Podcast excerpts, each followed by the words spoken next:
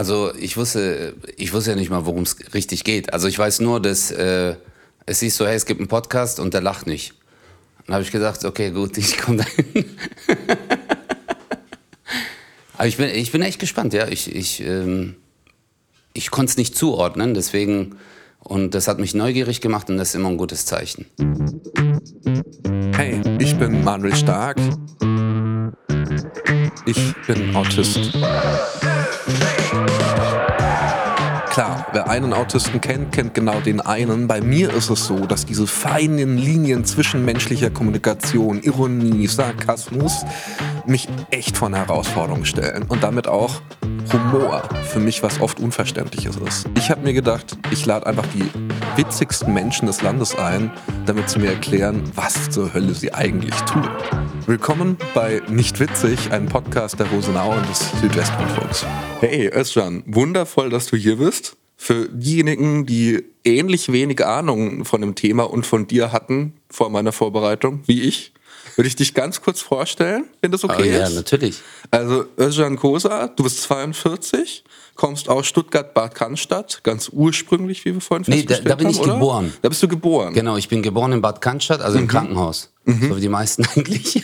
Und dann, äh, äh, aber da habe ich in Zatzenhausen gewohnt in der mhm. Zeit mit meinen Eltern und dann sind wir nach Stuttgarthausen gezogen. Ah, okay, also zumindest die grobe Richtung hat. Genau, bestimmt. ja, Stuttgart. Immerhin. Du, du, hast eine Ausbildung zum Zahnarzthelfer, manche sagen auch damals noch Zahnarzthelferin. Ja. Und zum Sportlehrer. Genau. Du hast 2009 die deutsche Staatsangehörigkeit angenommen und den türkischen Pass abgegeben. Ja. Hattest 2008 deinen ersten Auftritt als Stand-up-Comedian in Stuttgart. Stimmt. Und seit 2012 eine eigene Show. Und 2019 als allerletzter Punkt auch noch großer Erfolg der Deutsche Comedy-Preis als Newcomer. Ja. Ganz blöde Frage, aber warum denn Comedy? Ähm, ich weiß es nicht. Also, äh, also ich glaube, also ich wurde ja, der Weg zur Comedy ist ja bei mir so, ähm, ich habe ein bisschen dazu verholfen, dass ich da bin, wo ich jetzt bin aber irgendwie hat mir auch das Schicksal hat mich dazu gebracht, weil ähm, Comedy ist für mich immer, ich liebe es, wenn Menschen lachen. Ja, klingt jetzt so plump, aha, ja.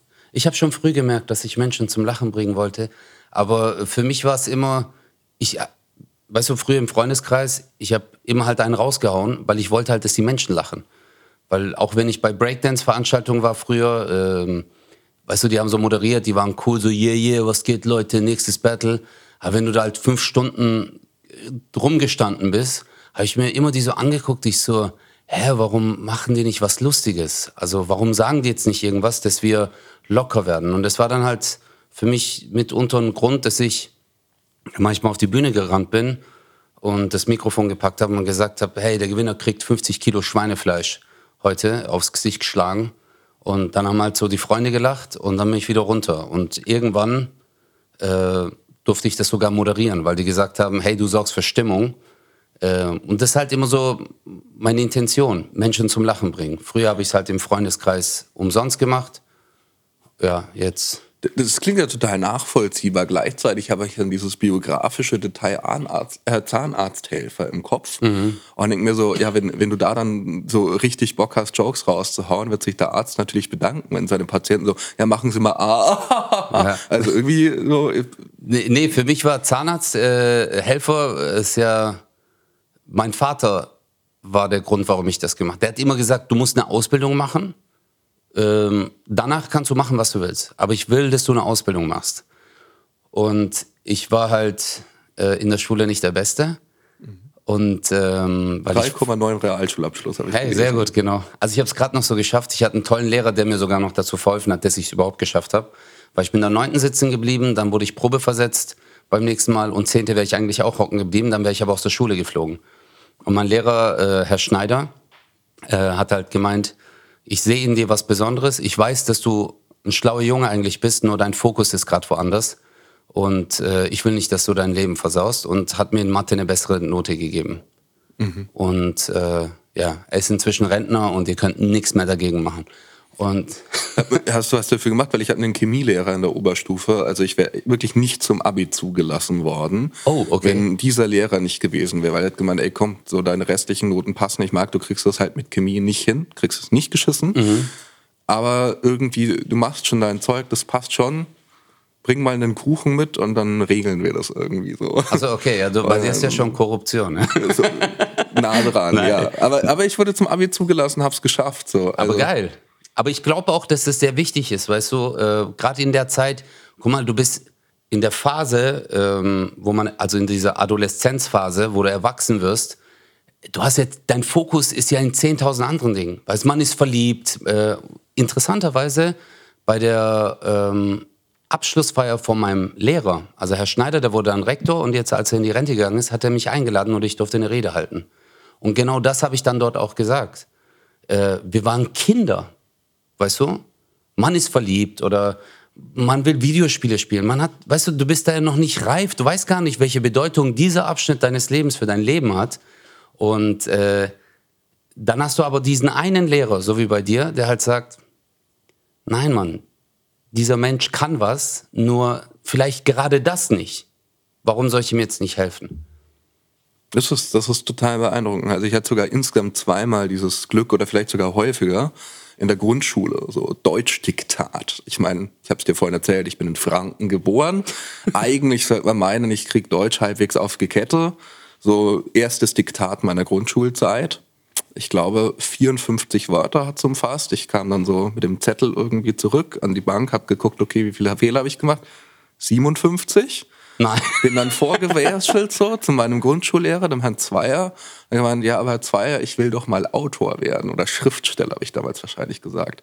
Und dann hat er auch gesagt, hey, ist blöd, aber du schaffst es schon, bist kreativ, kriegen wir hin. Geil. Hat sich ans Klavier gesetzt und hat dieses Tabaluga-Lied von Peter Maffay gespielt. Ich muss heute noch heulen, wenn ich dieses Lied höre. Krass. Weil du halt da diesen ähm, Anker gesetzt hast. Also, Ja, das war Ja. halt so, der hat sich dann hingesetzt und hat gesagt, komm, schreib mal diese Worte, hat mir Eselsbrücke gegeben, so wie, wer nämlich mit H schreibt, ist dämlich. Ja. Oder der Liebe ist ja was Sanftes, was Weiches. Das wird mit B und nicht mit P geschrieben. Solche Fehler habe ich halt gemacht. Mhm. Und der Mann hat sich halt trotz Überstunden alles so hingesetzt, hat irgendwie, ist länger geblieben, hat sich was überlegt, hat gesagt, notier doch das in ein Aufgabenheft. Und ja, Geil. jetzt, jetzt bin ich irgendwie schreibender Journalist, unter anderem für die Zeit. Also, Überleg mal. Das ist schon irre, oder? ja, aber äh, ich denke mir, das ist für mich dann ein wahrer Lehrer.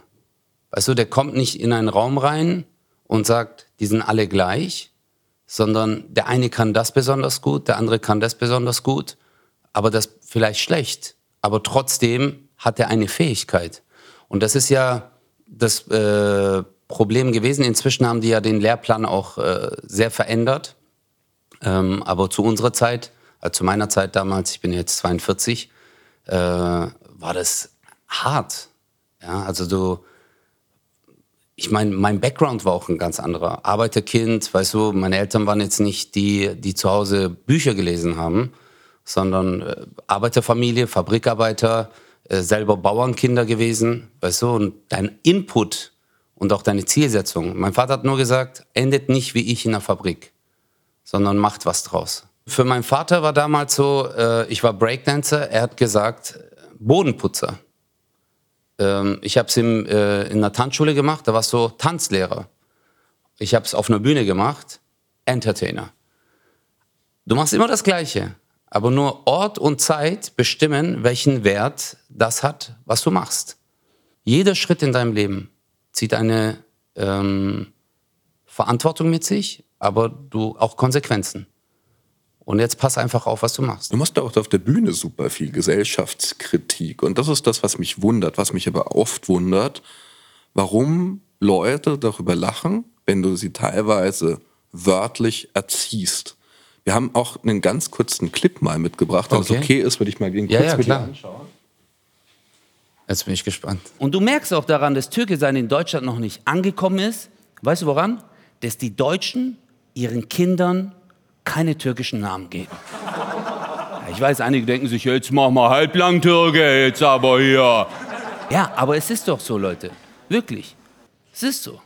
Keiner macht es. Italienische, spanische und griechische Namen gebt ihr euren Kindern. Aber bei Türken hört das Spaß auf. Das ist mein Traum. Mein größter Traum, das eine Mal sagt, hallo, ich bin der Herbert, ist meine Frau die Hannelore und die Kinder Murat und Zeynep. Und der ganz Kleine, der heißt Baklava. Scheiße. Also, weißt du, ich verstehe schon, warum Leute bei Baklava lachen. Ich selbst bin dann noch zu sehr in den Gedanken drin von der Botschaft ja. vorher, um da zu lachen, aber ich, ich kapier's schon. Nur, was du da sagst, ist ja wirklich ein massives und tiefes gesellschaftliches Problem oder ein Issue. Ich meine, wir hatten es hier in Düsseldorf, ich glaube, letztes Jahr das ja wirklich so, Little Tokyo gibt schon länger, einmal im Jahr Japan-Fest, was ich so mitkrieg. Dann hat eine kleine italienische Community gesagt, weil Little Tokyo ein eigenes japanisches Schild drüber gehangen hat über ihren Bezirk. Ja, alles super, Tourismus GmbH hat Meldung rausgeschickt. So. Italien hat es dann auch gemacht. Ja, auch wieder cool, toll. Und dann gab es so, okay, Little Maghreb und auf Arabisch dann mhm. drüber gehangen. Und plötzlich sind die Rechtsradikalen aufmarschiert und es wird überschmiert und irgendein rechtsradikales Porträt aufgehangen. Und das war großes. Und auch die ganz normalen guten deutschen Bürger, so, so Erich und Hannelore, mhm. kamen dann und waren so, oh, das geht doch nicht. Und Islamisierung des Abendlands, was du auch auf der Bühne thematisierst. Und die Leute brechen weg.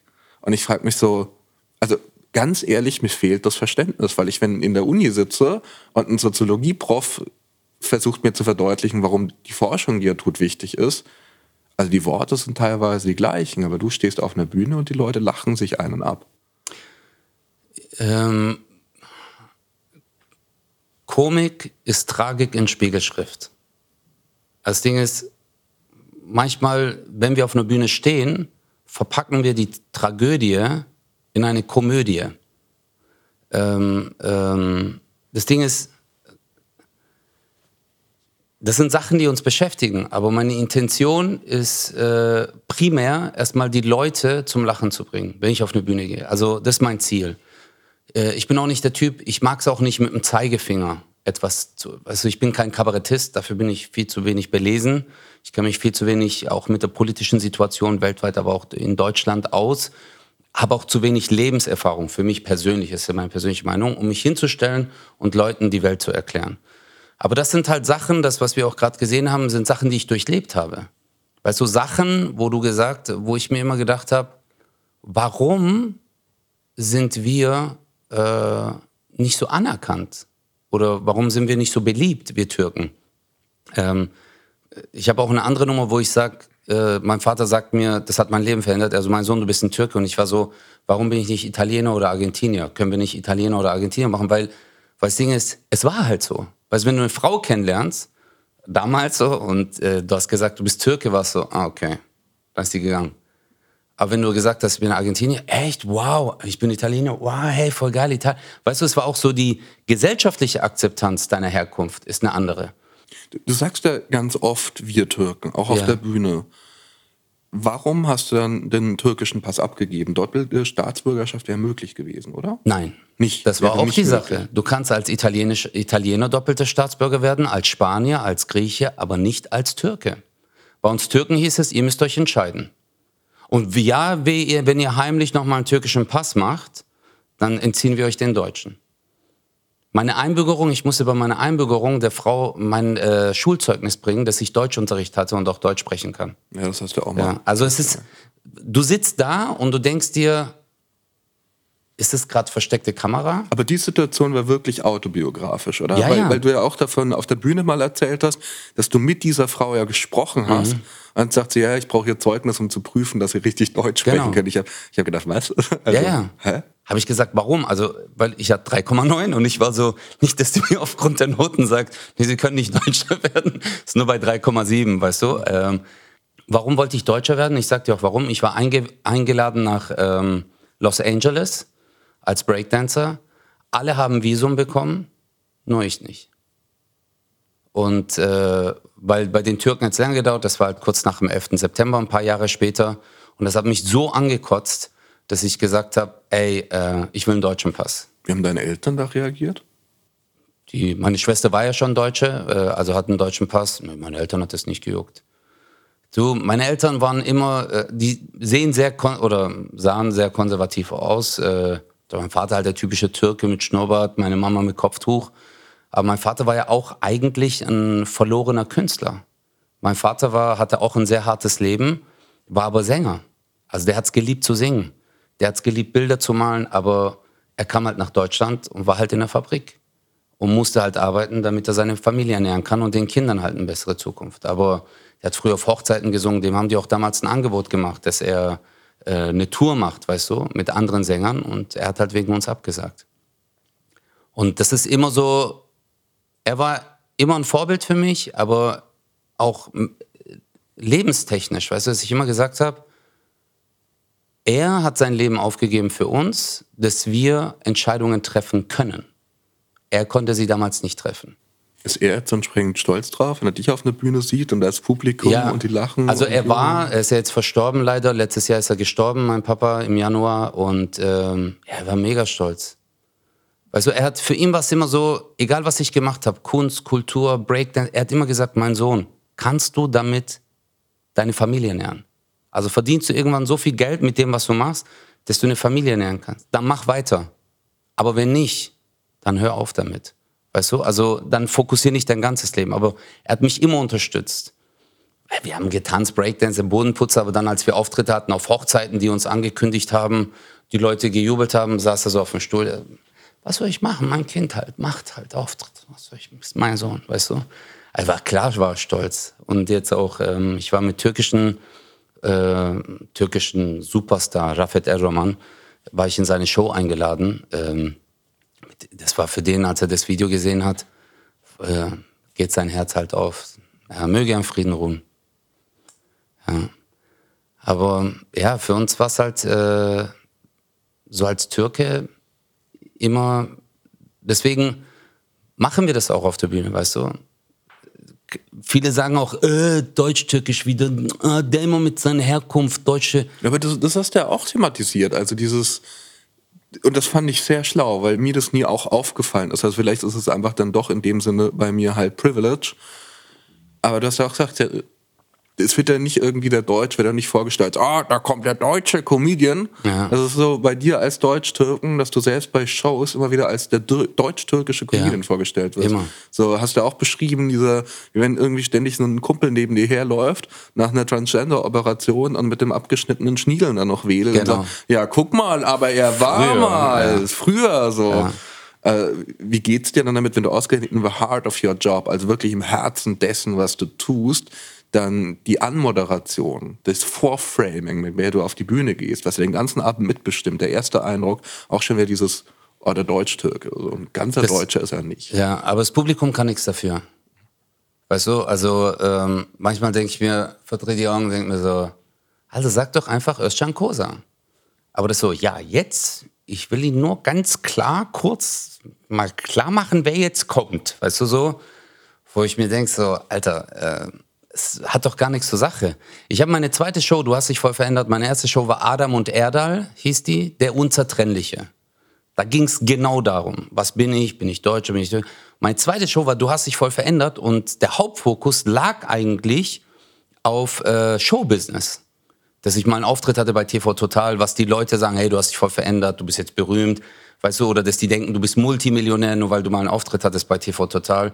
Freunde kamen zu mir, haben auch gesagt, und was habt ihr noch mit Stefan gemacht? Und ich so, ja, der ist mit dem Hubschrauber nach Hause, ich halt auf mein Fahrrad und bin nach Hause gefahren. So, weißt du, weil die, äh, die, die, denken so, äh, weißt du, die, die kennen das ja nicht. Aber für mich war es halt äh, dann komisch, dass obwohl inhaltlich vielleicht drei Prozent türkisch war, oder halt so Kanaken-Style, dass es dann trotzdem hieß, ja, er hat deutsch-türkische Sachen. Und dann war ich so, hä, stimmt doch gar nicht.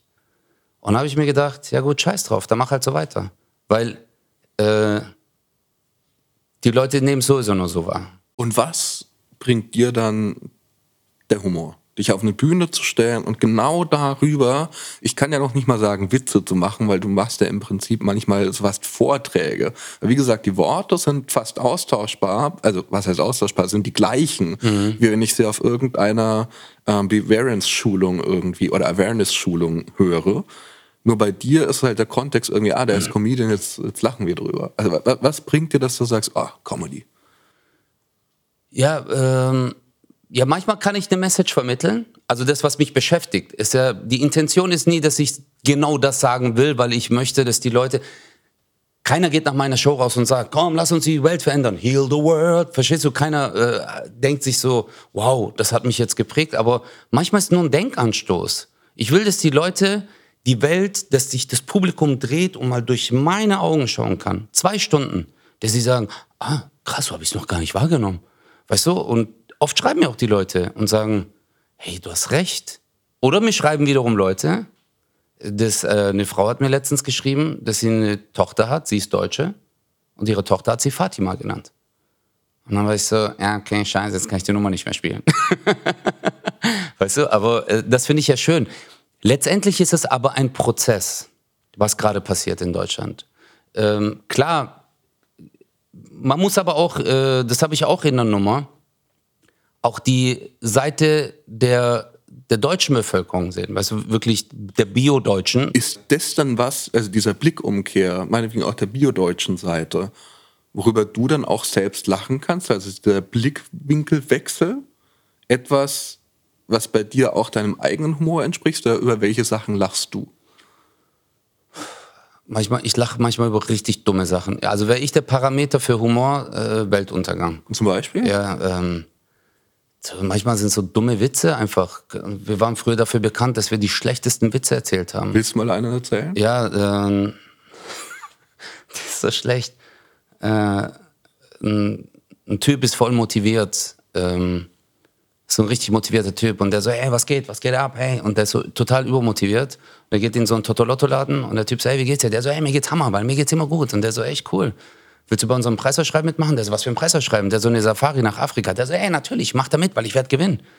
Der so, warum bist du sicher? Weil ich einfach der Beste bin und so. Und dann füllt er das so aus und dann läuft er nach Hause, trifft einen anderen Typen. Der so, was geht? Der so, nix, ich war gerade beim Totolotto, ich habe ein Formular ausgefüllt. Der Safari nach Afrika, ich werde auf jeden Fall gewinnen. Der so, hä, was geht bei dir? Der so, ja Mann, ich bin der Beste. Und dann geht er nach Hause. Dann trifft er diesen Typen nach drei Monaten wieder. Der so, hey, wie geht's dir? Der so, hey Mann, mir geht's Hammer. Ich war in der Afri Afrika-Safari. Der so, hey, hast du gewonnen? Der so, ja Mann, ich bin der Beste. Und der so, was hast du da gemacht? Der so, ich bin durch den Dschungel, ich hatte so einen Buschmesser, hab die Büsche so weggehauen. Und dann kamen auf einmal so wilde Tiere, Nashörner, Giraffen, habe ich einen Tiger gesehen. Der so, was, ein Tiger? Der so, ja Mann, ich mach den Busch weg und dann kommt voll der Tiger. Und der so, was hast du dann gemacht? Der so, ich bin voll weggerannt und der mir voll hinterher. Und ich renn voll weg und der mir voll hinterher. Und dann bin ich in eine Telefonzelle, hab die Polizei gerufen, dann kam Feuerwehr und Hubschrauber. Und dann hat der Typ gesagt, so, im Dschungel, äh, Telefonzelle. Feuerwehr. Der so, ey, in dem Moment war mir das du hast von scheißegal. das ist so richtig schlecht. Ja, ich, ich, ich verstehe es nicht. Genau, ich habe es auch nicht, aber ich lache über sowas. Magst du mir den Witz noch mal ganz kurz erklären, weil ich habe es einfach nicht verstanden. Also, ja, ich habe, denn genau das, das ist genau das Gleiche hatte ich auch damals. Ich aber war, du hast trotzdem ich habe mich, ich hab mich totgelacht, ja, weil ich war so, ja Mann, weil ich habe mir auch gedacht, ich so im Dschungel eine Telefonzelle und der Typ so in dem Moment war mir das sowas von scheißegal, also und ja, und das ist dann fertig. Punkt. Das ist ja das Dumme. Ich, äh, manchmal sind Witze einfach, die haben keinen Sinn. Das ist ja, guck mal, äh, ich finde äh, Vera äh, Birkenbiel, kennst du die? Nee. Vera Birkenbiel ist eine ganz tolle Frau. Ähm, sie hat früher viele Vorträge gehalten. Viele haben auch gemeint, sie ist Autistin. Und äh, sie hat einen Vortrag über Humor. Und sie erklärt äh, Humor auf eine äh, unglaublich tolle Art und Weise, warum wir überhaupt lachen, was passiert. Äh, ein Witz ist ja eine Enttäuschung. Du wirst enttäuscht, weil du denkst in eine Richtung, jetzt nicht dieser Witz, das ist das schlechteste Beispiel, was wir nehmen können, aber du denkst in eine Richtung und auf einmal, zack, kommt eine Wendung, die du nicht ähm, erahnst. Und deswegen lacht man über einen Witz nicht zweimal, weil man ja schon diese Enttäuschung, also diesen Switch, schon kennt. Weil es in dem Witz dann auch so ist, oder? Ich meine, wenn er dann entlarvt wird, ich persönlich finde, das ist ja aufgebaut wie eine Geschichte, was du erzählt hast. Also dann das tragische Moment, wo man dann checkt, okay, ist das halt ein Lügner, der hat sich das halt alles ausgedacht, weil er diesen Anstrich von ich bin der Geist aufrechterhalten mhm. will. Und stattdessen reagiert er halt weiter in diesem absurden Selbstbewusstsein, ja, war mir scheißegal, ja. bleibt voll eine Geschichte, ist anders, was ich denke, ich denke jetzt Drama. So. Ja. Also in dem Witz ist, ähm, vielleicht ist der Typ witzig. Nicht der Witz ist witzig. Guck mal, bei mir ist zum Beispiel auch so, wenn ich Sachen auf der Bühne erzähle, ähm, muss ich manchmal selber drüber lachen, weil das ist der beste Moment eines Comedians, wenn du in die Matrix gehst. Du gehst auf die Bühne, du erzählst eine Geschichte und bei mir ist das ganz krank, während ich die Geschichte erzähle, zum Beispiel auch das mit dem, äh, ist wie wenn dein äh, Kumpel kommt mit deinem alten Pimmel. Das ist dann wie, als würde sich alles aufbauen auf der Bühne. So. Und ich bin dann dort. Und dann sehe ich auch, wie die Person an mir vorbeigeht und auch den hier macht. Das ist dann die Matrix. Wenn du da reinkommst, das ist das Nirvana für mich als Comedian, weil dann sage ich so, jetzt bin ich gerade mittendrin. Aber ähm, wenn du da nicht ganz reinkommst, dann ist auch deine Performance eine andere. So ist bei mir zum Beispiel. Und manchmal ist es für mich lustig. Ich erzähle auch manchmal einen Gag, die Leute lachen nicht drüber. Ich weiß, der kommt nicht an, aber ich persönlich finde den so lustig, ich erzähle den trotzdem. Ist mir egal. Äh, weil ich den halt selber lustig finde. Ich glaube, ab dem Moment, wo du auch immer dir denkst, was finden die Leute lustig, vergisst du dich selber. Weißt du? Das ist ein extrem schöner Satz, weil in dem Moment, wo du dir ständig denkst, was finden die Leute lustig, vergisst du dich selber. Ich habe die Story schon oft erzählt und trotzdem einfach zum Verständnis, weil du vor der Mikrofonaufzeichnung mal erzählt hast, okay, Monty Python, Ritter der Kokosnuss. Mein ganzer Freundeskreis hat das so Gymnasialzeit, Mittelstufe rauf und runter gesuchtet und natürlich war ich immer dabei. Und mhm. natürlich habe ich auch immer gelacht. Aber ich finde es ehrlicherweise gar nicht so witzig. Ich verstehe kognitiv, was daran witzig ist und sein soll gerade an. Ähm, so geil, das. Also ich kapiere das schon. So, ja. Nicht nur Ritter der Kokos, noch aus der, das Leben des Brian Boah, zum Beispiel. Ja. War viel krasser. Ich hatte wirklich die Ultra-Fans in meinem Freundeskreis. Und ich habe mir dann die Stellen gemerkt, wo die völlig losgebrüllt haben und habe dann einfach mitgelacht. Weil, weißt du, das ist sowas, was ich auch im Schulauf gelernt habe, wenn du halt zu spät lachst, okay, der drollige Dove, den integriert man dann trotzdem, braucht halt ein bisschen länger, ist halt ein bisschen der Depp. So, aber wenn du gar nicht lachst, bist halt der Arsch. Und ich finde halt so, Autismus ist einfach eine andere Art zu denken. Aber wie du sagst, und das finde ich einen extrem schönen Gedanken, gleichwertig. So, nicht Superhero, nicht total kacke, sondern einfach nur gleichwertig anders. Genau. Nicht der Vielzahl der Leute entsprechend. Autisten kommunizieren tendenziell, wer einen Autisten kennt, kennt genau den einen, aber tendenziell einfach sehr auf Fachebene, direkte Bezugsebene, und letzten Endes, also klar, es gibt noch gewisse Hyper- oder Hyposensibilitätsdiagnosen, die da oft mit reinspielen. Es mhm. ist ein immer noch extrem wenig erforschtes Feld. Aber basically, wenn man so einen Nenner geben muss, wo man sagt, okay, das teilen schon fast alle, dann ist es vor allem dieser Kommunikationsbezug auf Sachebene, dass du halt diese subtilen Spiele mit Andeutungen, mit Chiffren, mit sozialen, ne, so Codes und so, nicht hast du einfach sagst du, zack. Und du suchst quasi nicht Jetzt. nach dem, wie du gesagt hast, emotionalen Wort, der irgendwie so im Raum schwebend ausdrückt, was du meinst, sondern du sagst nach dem präzisen Wort, wie so ein Chirurg nach dem besten geeigneten Skalpell oder genau. Werkzeug okay. für die OP, suchst du nach dem Wort, das genau sachlich und beschreibend exakt das ausdrückt, was du meinst. Und deswegen wirken Autisten halt auch oft unempathisch oder wie Arschlöcher, weil sie halt genau das sagen, was sie sagen wollen und denken, wie gesagt, meistens. Und das auf dem kürzesten Weg. Exakt. Und das kommt natürlich dann auch oft drüber. Also ich habe ein Video angeguckt, wo Hazel Brucker und ich sprechen. Ich war im Nachhinein auch geschockt, so, weil ich auch gesagt habe, ja, sorry, ich habe jetzt drei Tage lang irgendwie mir Videos von dir angeguckt. Ich, an einer Stelle habe ich übrigens gelacht. So, für mich war das die Beschreibung dessen, was passiert ist. Und dann schaue ich dieses Video und denke mir, fuck, das ist halt ein Comedian, die verdient ja damit ihr Geld. Und ich sag ihr so, ja, ich habe drei Tage mir deine Videos gesuchtet und du bist halt, also basically für einen einfach Standardmenschen da draußen, sage ich dem ja dann, ja, du bist scheiße. Und das war aber nie meine Absicht. So ja, aber du hast, du hast ja eigentlich nicht gesagt scheiße.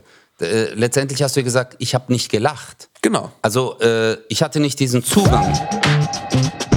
Ich habe mal so ein tolles Zitat. Ähm, wir nennen die Menschen verrückt, die tanzen, bloß weil wir selbst die Musik nicht hören. Das verstehe ich und das berührt ja. mich. Und genau da ist letzten Endes die Frage, wie wir auch zu dieser Show gekommen sind, warum ich hier auch mitmache und jetzt hier mit dir sitze. Ich verstehe es bei Lyrik, ich verstehe es bei Romanen. Ich, ich liebe Romane. Ich versuche gerade auch selbst meinen ersten zu schreiben und bin bei der 67. Neufassung des ersten Kapitels. Geil. Also geil, aber auch echt schwer. So, ich, ich verstehe es bei Musik. So schreiben versuche ich immer so in mir selbst, wenn ich über andere schreibe als Reporter die Entsprechung der Musik der anderen zu finden. Ich verstehe es nicht auch, also immer noch nicht, trotz dieser ganzen Gespräche, so richtig bei, bei Humor. Auf der Bühne zu stehen und im Prinzip ist alles so zwischen lustig und lächerlich, das ist ein extrem feiner Grad. Als, als letzte Frage, bedeutet der Umgang mit diesen ganzen Tragödien im Leben, und du hattest, hast ja erzählt, sehr viel Liebe in deinem Elternhaus, aber du hast ja sehr viel auch erlebt mit lange Jahre, hast du auch erzählt, so, okay, der erste Freund, Schulfreund, wo du zu Hause zu Besuch warst, dessen Zimmer mit seinem Vater als Hausmeister war größer als eure ganze Wohnung, ja. so als kleine Familie. Du hast irgendwie oft gehört mit ah, der Türke, der Kanake. So, du musstest gar nicht viele Identitätskrisen so auch mal überwinden. Bin ich jetzt Türke, bin ich jetzt Deutscher? Auch Pass hergeben ist, denke ich mal, keine leichte Entscheidung. Wie ganz persönlich, gar nicht allgemein, sondern ja. nur du. So, was hilft da, wenn du auf der Bühne stehst, das alles erzählst, Leute lachen, Du findest es auch gut, wenn Leute lachen. Was ist es das, was dir das bedeutet? Dass letztendlich alles, alles, was ich durchgemacht habe, egal was passiert ist in meinem Leben, mich zu dem Menschen gemacht hat, der ich heute bin. Deswegen, ob etwas schlecht ist oder gut ist, liegt immer im Auge des Betrachters. Weißt du? Aber die Frage ist immer, was machst du damit? Wenn ich auf einer einsamen Insel bin, kann ich mir die ganze Zeit sagen, scheiße, ich bin auf einer Insel. Weißt du? Oder ich kann sagen, okay, jetzt baue ich jetzt erstmal einen Unterschlupf. Wie kann ich Nahrung schaffen? Und wenn du das dann hinter dir hast, dann kannst du sogar sagen, hey, da ist ein Volleyball. Das könnte doch mein Freund werden. Verstehst du? Weil ich glaube, wenn man Sachen abarbeitet und guck mal, Solingen, Mölln, Rassismus, was wir durchlebt haben, äh, soziale, soziale Unterschiede, Bildungsschwächen. Äh, ich vermute sogar, dass ich Aufmerksamkeitsdefizitsyndrom habe, weißt du, weil ich kann mich nicht auf Sachen fokussieren lange Zeit. Äh, kein gutes Aussehen, aber auch jetzt Haarausfall, alles, verstehst du, ich werde älter. Aber das ist das, was ich auf die Bühne bringe und ich verarbeite das. Das ist meine Medizin. Mein Vater ist gestorben, ich bin danach auf die Bühne. Weil ich weiß, vielleicht gibt es auch jemanden, der dort unten sitzt und der etwas noch viel Schlimmeres als ich durchgemacht hat. Und sich denkt, jetzt will ich mal die Welt zwei Stunden vergessen. Und ich glaube, das ist meine Aufgabe auf dieser Welt. Auch, äh, ja, das ist so das, wo ich äh, mich sehe. Manchmal geht es auch gar nicht vielleicht um mich, sondern einfach um das, was ich den Leuten äh, biete. Weißt du? Auszeit, kurz lachen. Und vielleicht motiviere ich dann hunderte, tausende andere Menschen dazu, rauszugehen und sagen, jetzt habe ich wieder Kraft, jetzt mache ich weiter. Özcan, vielen, vielen, vielen lieben Dank, dass du da warst. Ich, ich hatte dir, großen Spaß. Ich habe nicht so viel gelacht, aber ich hatte große, große Freude. Ja. Vielen, vielen Dank und ich hoffe, wir sehen uns auch abseits von Mikrofonen. Danke, mein Lieber. Und ich weiß ja, bei dir ist Lachen kein Parameter für Unterhaltung. Danke dir. Also für mich war das eines der prägnantesten Gespräche, die ich hatte in meinem Leben, weil ähm, äh, er mir so die Möglichkeit gegeben hat, so gewisse Sachen mit anderen Augen zu sehen. Also es war sehr emotional, hat mich wirklich getroffen, auch im Herzen. Äh, aber irgendwie war es auch